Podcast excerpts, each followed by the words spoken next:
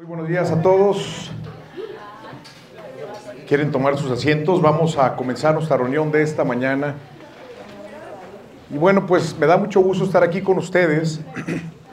Soy Carlos Fernández de Castro y bueno, es un privilegio como siempre poder estar aquí al frente y compartir algunas de las cosas que, que Dios nos muestra, que Dios nos enseña, que Dios nos revela y que quizás pueden ser de mucha utilidad para tu vida. Y bueno, pues hoy, aunque no lo creas, ya estamos en la segunda mitad del año. Ya se fue junio, ya estamos en julio y además también ya llegaron las lluvias. Entonces, por eso tenemos una fresca mañana, ya dejamos el tiempo de calor de mayo, de junio y bueno, creo que vienen tiempos muy sabrosos. Pero aunque no lo creas, no quería que llegaran las lluvias todavía.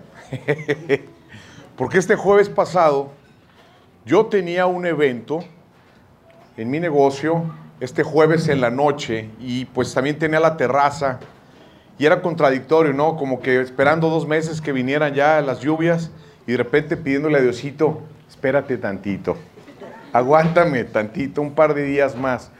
Y justo el jueves llovió, pero poquito, solamente chispeó. Y eso porque puse algunos compañeros aquí de la iglesia que colaboran con nosotros, el gringo, el Irra y Marifer, mi preciosa, a poner cuchillos ahí enterrados para que no lloviera, nada, no es cierto. Pero afortunadamente solamente ese chispeo nos dio una noche maravillosa y le damos muchas gracias a Dios. Y bueno, pues hoy vamos a platicar de un tema muy interesante que es importante que lo tengamos muy presente en nuestras vidas, porque este, este principio nos va a ayudar a encontrar una puerta que nos va a llevar a tener una relación más íntima con Dios. Y bueno, antes de entrar en el tema principal, quiero compartirles una leyenda urbana que nos habla precisamente del tema que vamos a hablar hoy, donde se encontraron dos amigos en la calle, Juan y Paco, ¿no? Y bueno, de repente Paco estaba muy triste, con lágrimas en los ojos, parecía miserable. Y entonces, pues Juan le dice, ¿qué pasa, amigo? ¿Por qué estás triste? ¿Por qué, ¿Por qué es tu semblante? No, pues déjame te cuento. Pues hace cuatro meses, mi padrino, que ya estaba muy grande, pues falleció y me dejó una Cheyenne como herencia. Bueno, pues sí, qué lástima que ya no está el Nino, pero, pero buena onda con la, con la Cheyenne, ¿no? No, no, espérame. Hace tres meses, un primo muy lejano que no tenía muy presente, de repente me hablaron en la notaría para decirme que me había dejado un terreno en la zona real. Hombre, oye, pues esto, esto parece una buena noticia, ¿no? No, no, no, no. Déjame que te cuente. El mes pasado, ¿sí? Se murió mi tía Lupe. Tu tía la que vivía allá en California, sí. Su casa que tenía ahí cerca de Beverly Hills me la dejó a mi nombre. No, bueno. Pues Juan estaba sumamente confundido, ¿no? Paco, está bien, pues ya, ya fallecieron, eran personas mayores. Pero ¿por qué estás triste? ¿Por qué está tu semblante así decaído? Pues es que este mes ningún familiar ha muerto y no me han dejado ninguna otra propiedad. ¿no? Bueno, entonces, ¿cuántas veces no encontramos personas como Paco, ¿no? que realmente viven una vida de insatisfacción? ¿sí? A pesar de que están siendo prosperados, a pesar de que están recibiendo bendiciones, ellos no lo ven así. Y entonces, esta es una condición humana que de repente se presenta en nuestras vidas, pero que realmente no trae nada bueno. La gratitud es una flor rara en medio del campo y que la encuentra, encuentra un gran tesoro. Y de esto vamos a hablar el día de hoy. Pero antes, Avi, ¿nos puedes pasar este primer pasaje en la carta de Pablo a los filipenses? Donde nos dice, por nada estéis afanosos. O sea, preocupados, sino que sean conocidas vuestras peticiones delante de Dios en toda oración y ruego. Y luego dice, con acción de gracias. Y el Dios de paz, que sobrepasa todo entendimiento, guardará vuestros corazones y vuestros pensamientos en Cristo Jesús. Este pasaje nos habla de la actitud que Dios quiere que tengamos en nuestra vida diaria. Que no estemos afanados, que no estemos preocupados, que lleguemos a su presencia todos los días con una acción de gracias, con gratitud, para que entonces ese Dios maravilloso que sobrepasa todo entendimiento nos guarde en toda paz en Cristo Jesús. Vamos a orar, vamos a pedirle a Dios que nos bendiga esta mañana. Acompáñame por favor. Bendito y alabado Padre, queremos darte gracias por esta fresca mañana, porque estamos reunidos hoy aquí haciendo comunidad Pedimos que tú abras nuestro entendimiento y nuestro corazón para que podamos descubrir esta puerta llamada gratitud. Para que tú nos lleves, Señor, a tener una relación personal contigo y encontrar los maravillosos beneficios que conlleva esto. Te pedimos estas cosas y te damos las gracias por Cristo tu Hijo. Amén. Muy bien. Cuando tenemos un tiempo con Dios, nuestro nivel de confianza va creciendo poco a poco. Esa relación personal con Dios nos lleva a tener un encuentro donde en vez de empezar a ver la palabra de Dios, conoces al Dios que está detrás de la palabra. En vez de que busques hablar con Dios, con las personas, ahora te pones a platicar con Dios más que otra cosa, ¿no? Cambia tu perspectiva, cambia tu posición que tienes tú delante de Dios. La gratitud Honra a Dios, porque esto es lo que sale del alma, del alma del ser humano. Y esto es lo que Dios quiere como pueblo de Dios, como hijos suyos, que tengamos una actitud constante con Él. Vamos a hablar un poquito de la autoestima, y la autoestima tiene que ver con la gratitud. ¿sí? Mi esposa, que se dedica al comportamiento humano, a veces me enseña muchas cosas, y cómo entendemos cómo cuando tú tienes esta relación personal con Dios y tienes esta aceptación de tu Padre Celestial, tu autoestima cobra el lugar correcto que le corresponde.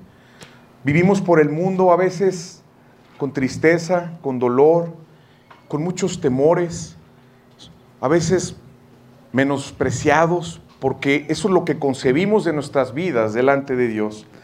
La autoestima es la valoración positiva o negativa que una persona tiene de sí misma.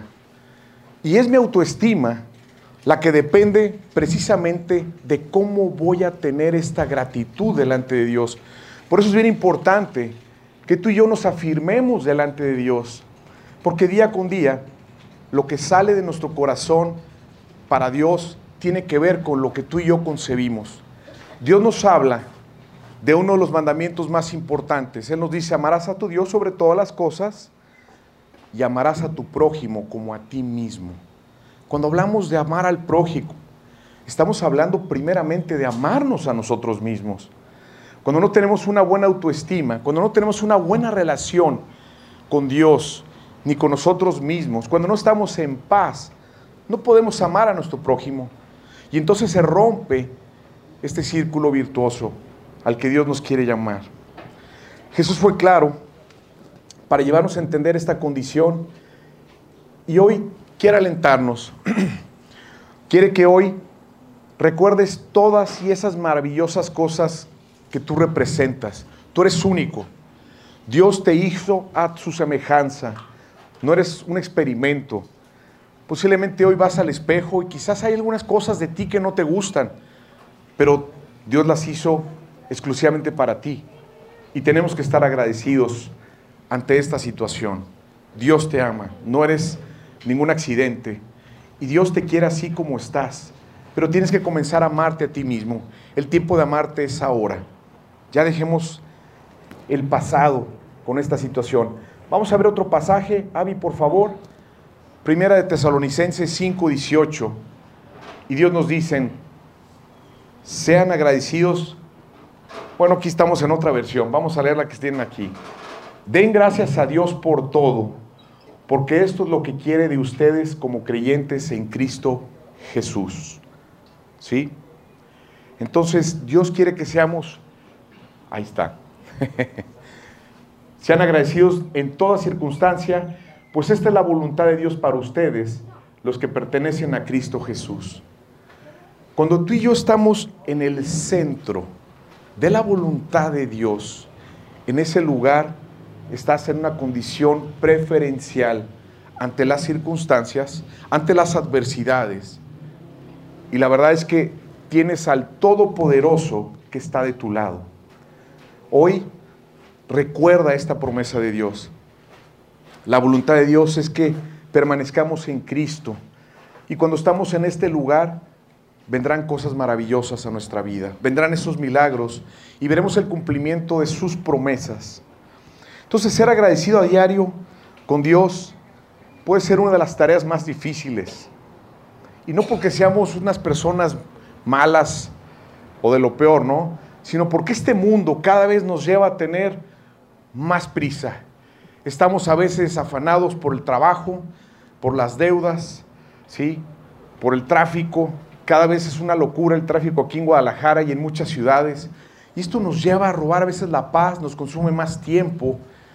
Y esto a veces nos impide tener un tiempo personal con Dios para agradecerle.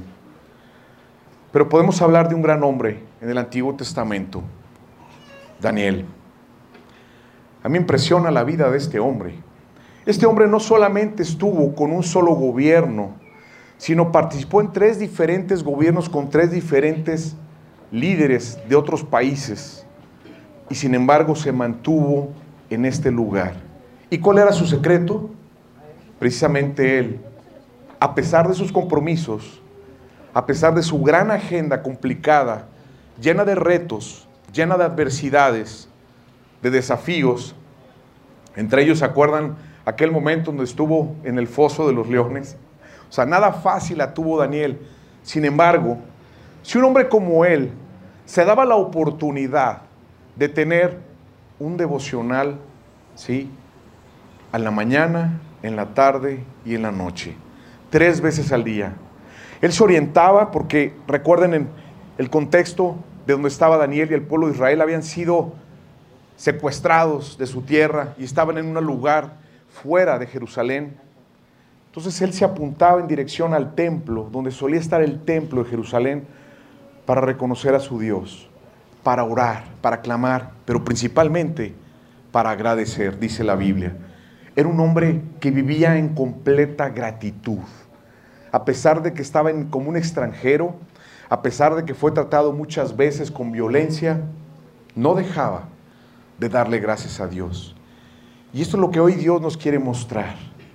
No sé en qué condición me tú esta mañana. Sé que posiblemente hay algunas personas que no tengan trabajo o que tengan una enfermedad o quizás tengan un reto muy difícil que enfrentar esta próxima semana o acaban de perder un familiar o quizás simplemente tengas una condición muy baja de autoestima. Bueno, Dios quiere recordarte hoy sus promesas. Te ama. Y quiere hoy revelarte el gran secreto de la puerta de la gratitud. Para que puedas tú y yo alcanzar ese lugar que Dios está esperando que tú y yo logremos. Para que sean abiertas esas ventanas de los cielos hasta que dame bendiciones, hasta que sobreabunde. Bueno, un hombre así como Daniel manifiesta un acto de gratitud que verdaderamente afecta todo su entorno. Un entorno físico y espiritual, ¿sí? Cuando tú estás delante de una persona así, te contagias y te llevas a también buscar esa ruta. La gratitud es una de las emociones de más alta frecuencia vibratoria y es comparada inclusive más allá de la paz, la alegría y el amor. Yo no sé, pero hay veces que tú estás delante de una persona pues que tiene mala vibra, ¿no? O sea, como que la sientes media rara, ¿no? O sea, como que estás con ella y de repente te agüita, te, te roba el espíritu. Pero bueno, hoy Dios quiere que tú te conviertas en un sol, que tú irradies esa luz que tú irradies esa frecuencia emocional de gratitud. Las frecuencias vibratorias altas se relacionan con sentimientos, pensamientos y emociones positivas. Tú puedes ser feliz, tú puedes tener paz y gozo aún a pesar de las adversidades. Esto no tiene nada que ver con tu condición humana. Esto es una situación que Dios produce en la vida del hombre. Pero tú tienes que ir, tú tienes que buscar, tú tienes que pedírselo a Dios. Al elevar su frecuencia, eres capaz de sintonizar con alegría, con paz y lograr la libertad de esa esclavitud que normalmente nos atamos en el día a día, por temores, por miedos, por el pasado, pero hoy Dios quiere liberarte. Hoy Dios nos dice una vez más, la muerte de Jesucristo en la cruz no solamente vino a limpiar nuestro pecado, vino a liberarnos. Inclusive liberarnos a veces de nosotros mismos. A veces somos nosotros los que mayormente nos saboteamos. Todos nuestros sueños, todos nuestros planes, todas esas promesas que Dios tiene para ti, somos nosotros quienes a veces ponemos esos límites y no tiene que ser así. Vamos a ver uno de los hombres que realmente yo me identifico mucho con él, porque fue un hombre de carne y hueso, un hombre que tiene un corazón conforme a Dios, pero que fue un hombre que falló, que pecó, que tuvo altibajos, pero al final del día acabó su jornada en manos de Dios. Y este es el rey David. Vamos a leer esta cita que está en el Evangelio, en el, Salmo 103, del versículo 1 al versículo 5. Está un poquito largo, pero es importante reconocer este pasaje porque esto es algo que tú y yo tenemos que hacer como una rutina, si fuera necesario, porque se convertirá en un bálsamo en nuestra vida. Y David dice, que todo lo que soy, alabe al Señor. Cuando dice todo lo que soy, es todo tu cuerpo. Hasta el dedo chiquito que está torcido en tu pie, que a veces no, no te gusta, no importa, así Dios lo hizo y es hermoso. Con todo el corazón alabaré su santo nombre que todo lo que soy alabe al Señor. Que nunca olvide todas las cosas buenas que hace por mí. Él perdona todos mis pecados y sana todas mis enfermedades. Me redime de la muerte y me corona de amor y tiernas misericordias. Colma mi vida de cosas buenas. Mi juventud se renueva como la del águila. Este pasaje es precioso. ¿Y saben por qué estoy yo aquí al frente? Por la misericordia de Dios. Porque yo he tenido caminos, cerrados, aún a pesar de que ya conocía a Cristo, pero su amor y su misericordia, su perdón y el corazón de mis líderes aquí, que no se avergüenzan de un hombre como yo, me da la oportunidad de pararme aquí al frente porque Dios es el Dios de la segunda oportunidad. Es un Dios de pactos. Es un Dios que nos abraza. No importa lo que haya pasado. Ya platicamos recientemente con Víctor ese pasaje precioso del Hijo Pródigo. Y vemos personas que son los que están allá afuera, pero también los que son de la casa, ¿no? Yo he sido de la casa y también a veces he estado en esa condición de ese hombre. Por eso me identifiqué con esa persona que nos compartió Víctor recientemente. Pero aquí estamos. Dios nos ama, Dios nos perdona, Dios nos da su gracia, pero aparte también no podemos escuchar esa voz del maligno que a veces nos quiere descalificar. Porque Cristo ha hecho una inversión muy grande en tu vida. Él pagó con sangre y dio su vida hasta la muerte para rescatarnos, pero también para darnos un corazón de fe.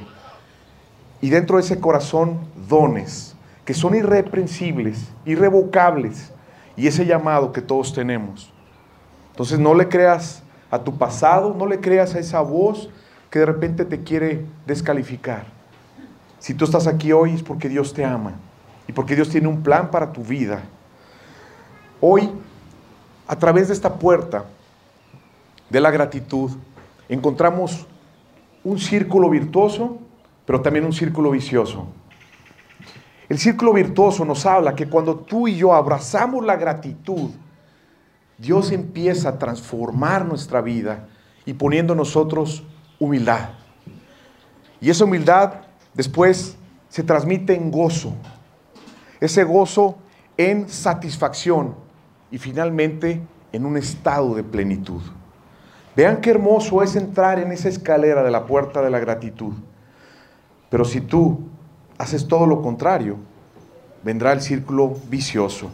La ingratitud, la ingratitud produce en nosotros orgullo. Y este orgullo, aflicción. Aflicción de espíritu. Esa aflicción nos lleva a una insatisfacción que tarde o temprano nos va a llevar a una decadencia. Y te puedo hacer una comparación entre hombres de la Biblia que son muy paralelos para que entiendas qué pasó con ellos. Y comenzamos con la vida de Abel y Caín. Fueron la primera generación después de Adán y Eva que viene al mundo. Y cada uno tuvo su círculo virtuoso y su círculo vicioso. Los dos eran iguales, ya tenían la condición caída de sus padres y eran pecadores como tú y como yo. Nada más que Abel, dentro de su gratitud, hacía un sacrificio en forma de cordero que representaba al Mesías que había de venir. Sin embargo, Caín, dentro de su orgullo, tomó a poca cosa este sacrificio y decidió mejor labrar la tierra, producir frutos, con un esfuerzo a los ojos de los una trampa que el mundo a veces quiere llevarnos, irnos por la ruta del humanismo, la ruta de las obras, cuando dejamos la obra preciosa en la cruz del Calvario de Jesucristo y queremos levantarnos como héroes para sustituir esa obra, es imposible. Por eso Dios no se agradó en la obra de Caín. Pero ¿qué hizo Caín? Después del orgullo, la aflicción, la insatisfacción y luego la decadencia que lo llevó a la locura hasta matar a su hermano. Y así podemos hablar de diferentes hombres como Abraham y Lot, como una persona como Abraham prosperó de una manera impresionante, pero Lot, al no tener esta actitud de gratitud, lo perdió todo. Hasta su esposa fue convertida en una estatua de sal. ¿Sí? Fue algo terrible. Pero también vemos la vida de David en comparación de la vida del rey Saúl, que fue el primer rey que fue nombrado por parte del profeta Samuel. Y yo no sé si han leído el pasaje de cómo empieza Samuel, cómo empieza Samuel con Saúl. Saúl dice que estaba como que hasta con cierta timidez. Esa parte me encanta de Saúl porque empezó a ser llamado, ¿sí? A convertirse en el rey. Pero cuando no tienes un corazón de gratitud, entras en este círculo vicioso. Y llegó la decadencia también para Saúl. Y así podemos hablar de mujeres también como Esther, que en una posición privilegiada hizo cosas maravillosas para salvar y preservar al pueblo de Israel, a diferencia de una reina como Jezabel, que fue terrible. Y ni hablar de cómo, cómo dejó este mundo de una manera triste y vergonzosa. Vamos a leer el pasaje principal de nuestro estudio del día de hoy. Vámonos Avi, por favor, a Lucas, y también les pido paciencia porque es un pasaje largo, pero es un pasaje que nos da mucha enseñanza, mucha profundidad. Y aquí es donde vamos a anclar hoy las conclusiones de lo que Dios quiere mostrarnos hoy. Es un pasaje hecho por Lucas, uno de los evangelistas, que además él era médico de profesión, y dice, yendo Jesús a Jerusalén, pasaba entre Samaria y Galilea. Al entrar en una aldea, le salieron al encuentro diez hombres leprosos, los cuales se pararon de lejos y alzaron la voz diciendo, Jesús, Maestro, ten misericordia de nosotros. Y cuando él los vio, les dijo, id, mostraos a los sacerdotes. Y aconteció que mientras iban, fueron limpiados. Entonces uno de ellos, viendo que había sido sanado, volvió glorificando a Dios a gran voz. Y se postró rostro en tierra a sus pies, dándole gracias. Y este era un samaritano. Respondiendo Jesús dijo, ¿no son los que fueron limpiados? ¿No son diez los que fueron limpiados? ¿Y los nueve? ¿Dónde están? No hubo quien volviese y diese gloria a Dios, sino este extranjero, y le dijo, levántate, tu fe te ha salvado. Wow. Qué impresionante encuentro Jesucristo con este hombre. Acuérdense que los samaritanos ya no eran de linaje puro como los israelitas, porque ya se habían mezclado con otros pueblos. Y esto les tenía una, una reticencia ante el pueblo de Israel y eran menospreciados precisamente. Pero este samaritano, sin ningún temor, sin ningún prejuicio, corrió y reconoció quién era Jesucristo, el Mesías. Y bueno, hoy Dios nos pregunta, ¿por qué crees que no regresaron los nueve leprosos limpiados para darle gracias a Dios? Vamos a imaginarnos diferentes escenarios para poder llegar a la conclusión de qué fue lo que le pasó a estos nueve leprosos. Quizás uno de ellos se acordó que había dejado a sus hijos pequeños como Chava, ¿sí? Y, cuando le comenzó la lepra estaba, estaba lejos y ya ansiaba verlos. O quizás el número dos, su enfermedad había perdido su empleo y ahora era tiempo de recuperarlo, ¿no? Ya, ya es hora de chambear. Había otro tercero que añoraba el día para ver sus amigos de la infancia y quería reunirse con ellos pues para actualizarse, ¿no? Irse a pasar unas tardes, quizás tomarse algo con ellos. El cuarto tenía su novia y estaba comprometido. Y justo le agarró la enfermedad en pleno momento. Ya había hecho votos, pero su enfermedad lo separa de ese compromiso, de esa oportunidad con su novia. Y quería ver el momento, la oportunidad de ver si su novia seguía libre para consumar su matrimonio.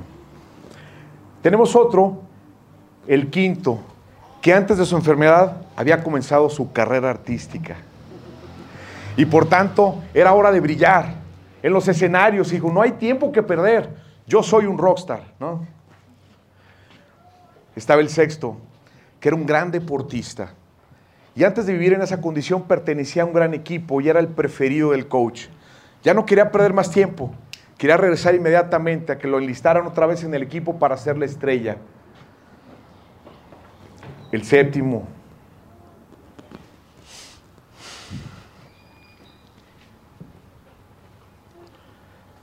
Un hombre de negocios exitoso que tenía que volver a administrar sus, sus empresas porque le consumían mucho tiempo, porque le robaban toda esa inspiración para seguir haciendo nuevas, nuevas empresas y más proyectos. Había un octavo, el religioso. A lo mejor era un levita o un pastor. Y que al verse ahora limpio, corrió pronto para hablar con el sumo sacerdote para recuperar su trabajo de ministro de Dios. Y final, finalmente, el número nueve. Un agricultor, un productor, que tenía muchas tierras y quería no perder más tiempo para poder seguir cultivando y cosechando toda esa fortuna que él solía tener antes de llegar a esa enfermedad. La verdad es que no sabemos exactamente por qué no regresaron los nueve hombres.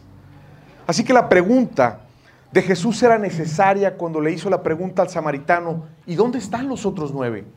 ¿Dónde están tus compañeros? Por supuesto que todos iban juntos caminando hacia el sacerdote porque tenían que cumplir la ley. Por cierto, Jesucristo en ningún momento incitó al pueblo de Israel a violar la ley. Ese era el principio. El sumo sacerdote era quien podía ratificar si una persona ya era limpia de lepra. Entonces ellos obedecieron este mandato, obedecieron a Jesucristo, pero en pleno camino fueron sanados. ¿sí? Y entonces empezó a haber una transformación en la vida de ellos. La lepra en el tiempo de Jesucristo era considerada como una de las peores enfermedades, no solamente porque era algo mortal, sino también porque era vergonzosa. Y aquí queremos hacer una pausa para que hoy medites si tú te identificas con alguno de estos nueve leprosos. Yo la verdad me identifico con un par de ellos, puede ser que más. Porque muchas veces yo también he estado con los afanes de la vida y he perdido de vista el privilegio y la oportunidad de sentarme a los pies de mi Señor para alabarle y darle gracias. Muchas veces he recibido la propia y misma petición por la cual estaba afligido. Y cuando llegó la bendición, me fui tras la bendición y no me detuve a contemplar quién me había dado esa respuesta. Y me dediqué a disfrutar esa respuesta de esa petición y me olvidé del dador. Esto está en nuestra naturaleza humana. Pero hoy quiere hacer un alto Dios y quiere recordarnos. Dios nos ama, pero quiere darnos en abundancia. Dice, probadme ahora en esto. Si no abriré las ventanas de los cielos y derramaré bendiciones hasta que sobreabunde. Hay veces que tú y yo no estamos listos. Hay veces que tú y yo estamos limitando esa carretada de bendiciones de Dios a nuestra vida porque pueden destruirnos en un momento. Soñamos y planeamos y anhelamos tantas cosas, pero Dios no puede, simplemente no puede darte esto, porque acabaría por destruirnos. Es como nuestros hijos que nos piden muchas cosas y no les podemos dar todo lo que ellos quieren. Pero cuando tú entras a esta puerta, la gratitud, y entras en este círculo virtuoso, tu condición humilde, tu gozo, te va a llevar al final a la plenitud. Y estarás listo, estarás preparado. Porque Dios le gusta darnos, Dios le gusta bendecirnos. Dios es un Dios de pactos, Dios es el Dios de la abundancia. Pero nosotros le ponemos esos límites. En esta historia de la Biblia se representa un caso grave de ingratitud. Y como comentamos, la lepra era considerada como la peor enfermedad. No solo porque era mortal, sino también porque era humillante. Era una muerte lenta que te humillaba. Porque también era un símbolo de que una persona que tenía lepra en aquel tiempo era una persona pecaminosa. Hoy pudiéramos asociar la lepra a otras cosas en nuestras vidas. Y podemos estar sin darnos cuenta, estar contagiándonos con enfermedades como esta lepra y estar limitando la bendición de Dios. Estos diez leprosos ya habían oído hablar de Jesús, de cómo había sanado a otros leprosos. Hicieron una estrategia. Dice el pasaje que leímos que él estaba pasando de Galilea, de Samaria a Galilea, y pararon en una aldea. Ellos no podían estar en las ciudades, pero saben que Jesucristo iba a estar por esos rumbos. Se juntaron todos, hicieron un equipo y le salieron al encuentro. Y claro, llegaron al Dios de misericordia, a Jesucristo el Señor. Y Él no pudo resistirse. Él les dio lo que querían. Pero Él tenía algo más preciado, algo más grande que sanarlos de esa enfermedad vergonzosa y mortal en este cuerpo. Él tenía un plan para ellos que no solamente era en el tiempo presente. Y ese es el plan que Dios tiene para ti y para mí tenemos que de repente desasociarnos de tanta materia, de este cuerpo. Jesús nos dice que si alguno quiere venir en pos de mí, niéguese a sí mismo, tome su cruz cada día y sígame. Hay veces que tenemos que morir. Algunas de las cosas que han, se han convertido en una prioridad y han sustituido a Dios. Una de las cosas que más pone triste a nuestro Padre es la idolatría. ¿Y qué es la idolatría? No es otra cosa más que poner algo antes que a Dios. Y esto puede ser tu trabajo, puede ser una persona, puede ser tu auto, puede ser tu mascota, no lo sé. Tú y yo tenemos en común tomar estas personas o estas cosas como un ídolo, que nos roban la preeminencia de Dios y nos ciegan el poder entrar a esta puerta. Vamos a leer este pasaje de Mateo 15.8, por favor. Y este pasaje nos dice, este pueblo me honra con sus labios, pero su corazón está lejos de mí. Hoy Dios nos está diciendo, hijo mío, quiero pasar tiempo contigo. Te amo. Y tengo cosas buenas para ti. Tengo promesas. Pero necesito que estés conmigo. Necesito tu gratitud. Esta historia es sorprendente y la manera como termina parece como un final de película. Increíble. Los diez hombres fueron limpiados, todos. Hubo un milagro colectivo, a distancia, con Bluetooth, quizás a kilómetros, donde ellos ya iban rumbo hacia el sacerdote y de repente, ¡puah! ¿Qué está pasando? Sus pieles que estaban cayéndose a pedazos como piel de niño, suavecita, limpia. Sus ropas. Ellos tenían una ropa especial rota, sucia, mugrosa, y de repente sus ropas, de repente había 10 caballeros que iban rumbo hacia Jerusalén a ver el sacerdote, transformados. Y lógicamente el samaritano entre ellos. Y él empezó a gritar. Imagínense esta escena gritando, wow, Dios, soy libre, soy libre, estoy sano. Y aparte, contento y agradecido con Dios. Estos hombres clamaron por misericordia y les fue dada. Pero ¿qué pasó? La Biblia nos habla de nueve hombres limpiados, pero no salvados. Y aquí es donde voy a llegar a la parte final de nuestro tema esta mañana. Como Dios solamente ve el corazón, yo no tengo esa capacidad de poder ver tu corazón. Yo quisiera hoy platicarte la gran bendición de este samaritano. Esto lo vemos a diario. Multitudes vienen a Cristo para resolver sus problemas, pero se van una vez que son resueltos. Pero el samaritano se dio cuenta que además de haber sido limpiado, tenía una encomienda. Retrasar su, su cita con el sacerdote porque tenían que cumplir la ley. Jesucristo en ningún momento vino a violar la ley, sino a cumplirla. Y por eso les dijo, vayan con el sacerdote, porque era el único que podía tener la autoridad en ese momento de certificar la sanidad por completo de una persona con lepra. Pero pudieron haber esperado, como lo hizo el samaritano. Él hace una pausa y regresa. ¿Y cómo no agradecer a la persona que hizo posible que renaciera esa alegría, esa sanidad, esa libertad. La integración de la sociedad que está enferma le había negado. El único que Jesús le dijo las últimas palabras fue a este samaritano. Y escuchen estas palabras. Tu fe te ha salvado. Es para que te pongas la piel chinita Imagínate que hoy Dios pueda darte esta certificación y que te conste. Porque de repente como humanos tenemos estas luchas. Si verdaderamente tenemos la salvación o no. Si va a haber una vida eterna o no. Esto está en nuestra naturaleza que a veces nos confunde. Este mundo nos quiere robar esa esperanza. Y el maligno siembra esa discordia en nuestro corazón para a veces tener miedo, incertidumbre.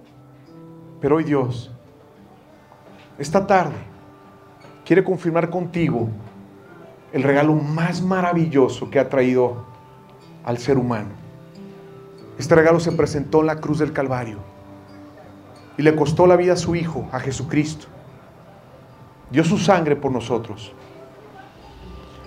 El samaritano vivió con un cuerpo sano, con un corazón agradecido, pero también su alma fue rescatada.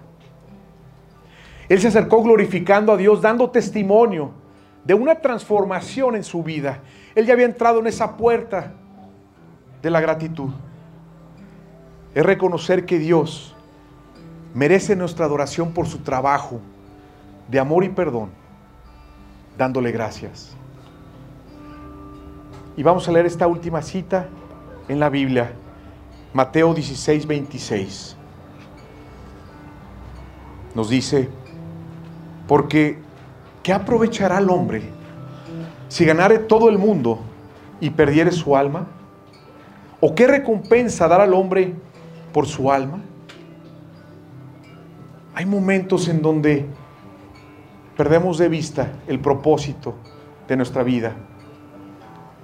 O quizás nunca lo hemos tenido. Y esto es una preocupación mayor.